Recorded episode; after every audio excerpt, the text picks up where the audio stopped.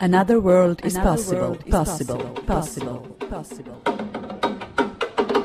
The World Social Forum 2011 takes place in Dakar, Senegal, Africa, from February 6 to February 11.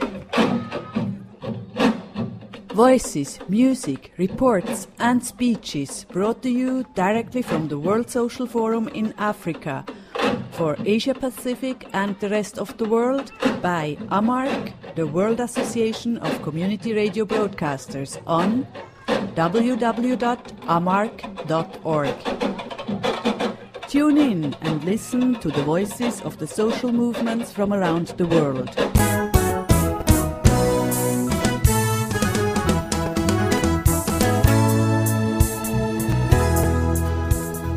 Al del movimento feminista hay tensiones que van democratizando este movimiento y tornando algo mucho más diverso, pero não uma diversidade fragmentada, uma diversidade com tensões.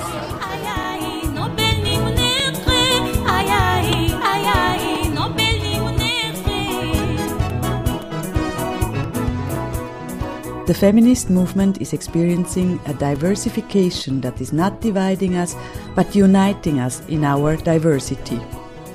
This said Betania Avila of Brazil on February 9 at the Intermovement Feminist Dialogues at the World Social Forum 2011 in Dakar, Senegal.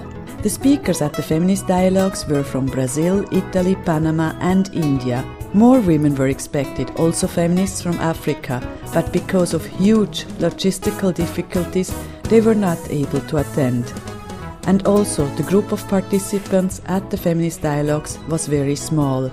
For sure, many more wanted to come but did not find the venue. These difficulties that the feminist dialogues encountered are not at all an isolated case here at the 11th World Social Forum in Dakar. Unfortunately, the program came out very, very late, and there are not enough copies for the 7,500 participants. Further, most rooms allocated to events of the World Social Forum are occupied by students who have classes in there. And it seems that the management of the university did not inform the heads of the faculties that there will be workshops taking place in their classrooms. This is what happened to the feminist dialogues on February 9. When the organizers wanted to prepare the small amphitheater that was assigned to them in the program, they found a room full of students in the middle of a lecture. About 30 women met in the hallway of the Faculty of Social Sciences at the banner of the Feminist Dialogues. We were desperately trying to find an alternative venue. One tent was far too hot, the other had nothing to sit on. Finally, an Italian organization offered us to use their tent, which had chairs. About one and a half hour later, we could finally start with the intermovement feminist dialogues. The self organized activities at the World Social Forum are indeed self organized in the true sense of the word. The organizers have to take care of everything, including searching for a venue and informing possible participants where their activity is taking place, which is almost impossible in this big university compound with thousands of students who have to take their classes. As a result, everyone is searching for the activity they would like to attend. People are getting lost and frustrated and unfortunately, we are missing a lot of opportunities to attend interesting discussion and participate in exchange and debates.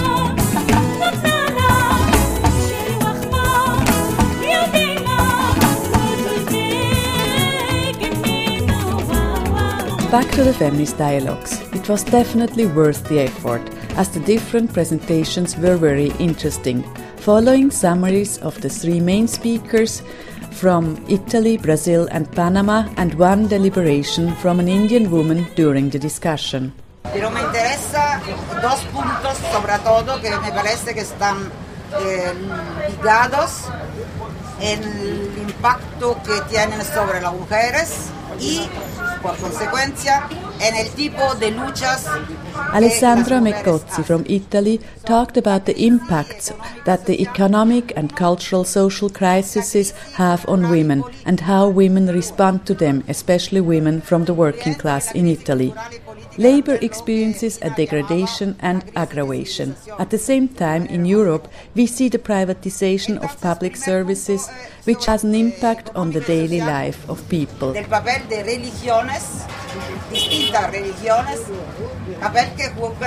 Together with religion, that has a huge influence in Italy, not only on the society but also on the government.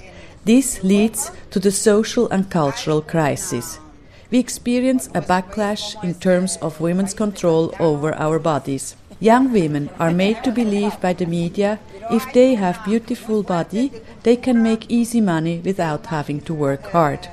The commercialization of women's body has been reinforced. Porque se hace creer a las mujeres muy jóvenes que si tienen un cuerpo muy bonito, hay la televisión o hay otras cosas, vender su cuerpo.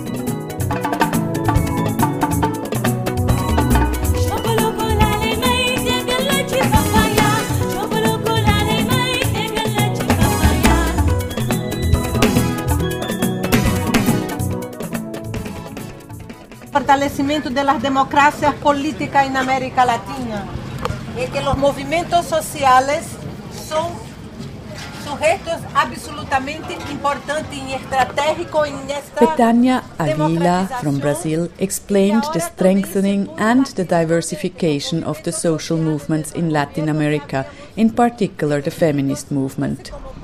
We are experiencing new political practices in the social movements in Latin America, and the feminist movements are important subjects in these processes. We also see a democratization of social life and daily reality in our continent. The movement of the indigenous women, black women, and sexual minorities such as lesbians have become very strong and take strategic role in the democratization of the feminist movement. They contribute to the diversification of the feminist movement. This diversification is not dividing us into fractions, but much more uniting us in our diversity. Nosotras tenemos una crítica a nosotras que tenemos que enfrentar. And the feminist movement started to question the political practices within its own ranks, realizing that we need to confront much more the structural discrimination and exploitation that exists also within the feminist movement, especially when it comes to productive and reproductive work. Majority of the workers in the informal sector are women they are working under poor working conditions and with no labor rights. At the same time, they are responsible for the domestic and reproductive work. In Latin America, jobs in the domestic field are controlled by women and at the same time divide them into classes. While the lower classes work as domestic helpers, the exploitation of these women is a strategy for middle class women to take up better paid job in the labor market. This chain among women that liberates some and oppresses and pushes other into the informal sector, majority of them indigenous and black women, has a very strong racial dimension and reinforces inequality among women according to class and race. In Latin America, hardly any state provides social services for the people. The lack of social services is being assumed by poor black and indigenous women.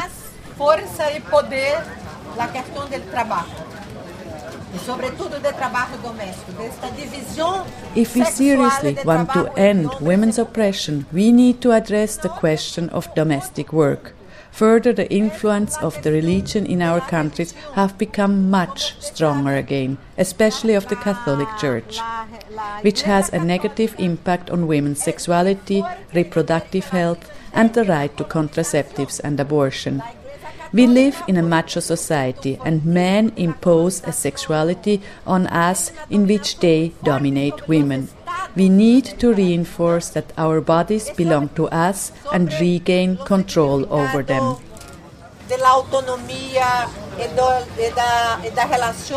Entre cuerpo, libertad y sujeto.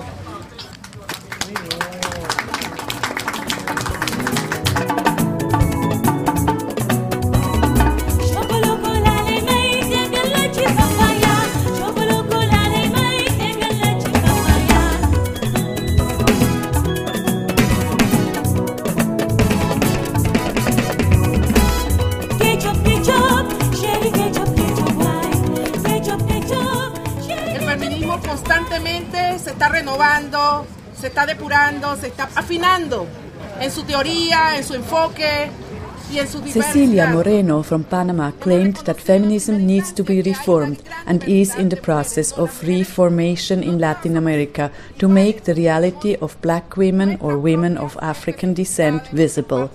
Black women are a part of society who so far has been outside the feminist movement. This became very obvious at the last World Social Forum in Belém, Brazil. Another very important question for the liberation of women of African descent is access to information. Majority of us in Latin America do not have access to communication. We live in multiple exploitation. As women and as women of African descent, the same is true for indigenous women. We are more vulnerable because of poverty, racism, and lack of information. Una mayor capacidad, mayor empoderamiento de las mujeres afrodescendientes que sean también protagonistas de estos cambios For the empowerment of women of African descent and indigenous women, the feminist movement needs to address ethno racial discrimination. Women of African descent have also been deprived of their own history and roots. We need to fight for our identities as women of African heritage, also within the feminist movement. How can we reach our autonomy as black women in Latin America? As of now, we do not have self determination over our bodies. We need to learn what is are our rights and take control over our bodies. The feminist movement needs to incorporate the struggle of black women in Latin America. At the same time, black women need to collaborate with other organizations of people of African descent. This year there will be the first ever Congress of people of African descent in Latin America. It will take place in the forests of Honduras in August 2011 and you are all welcome to attend. 11 al 22 de agosto en La Ceiba, Honduras. Están cordialmente invitadas todas. Muchas gracias a todas.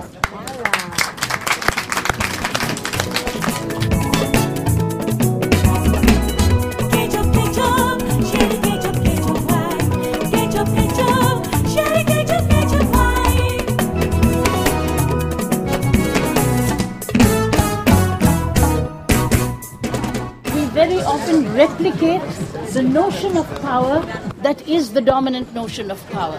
Therefore, power. During the discussions after the presentations, Corinne Kumar from India commented that within the feminist movement we replicate dominant power relations.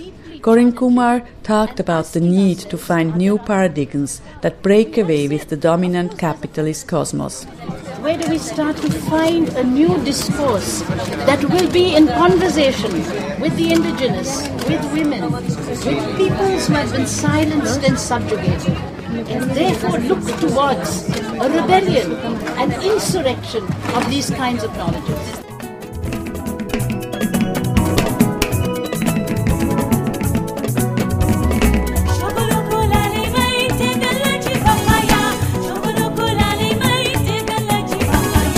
Next Feminist Dialogues activity is supposed to take place on February 10, so watch out and tune in to the reports on the Feminist Dialogues at the World Social Forum 2011 by the Women's International Network of AMARC.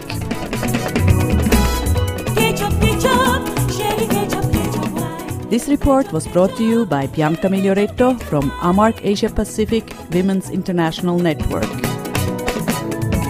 Tune in and listen to the voices of the social movements from around the world on www.amarc.org.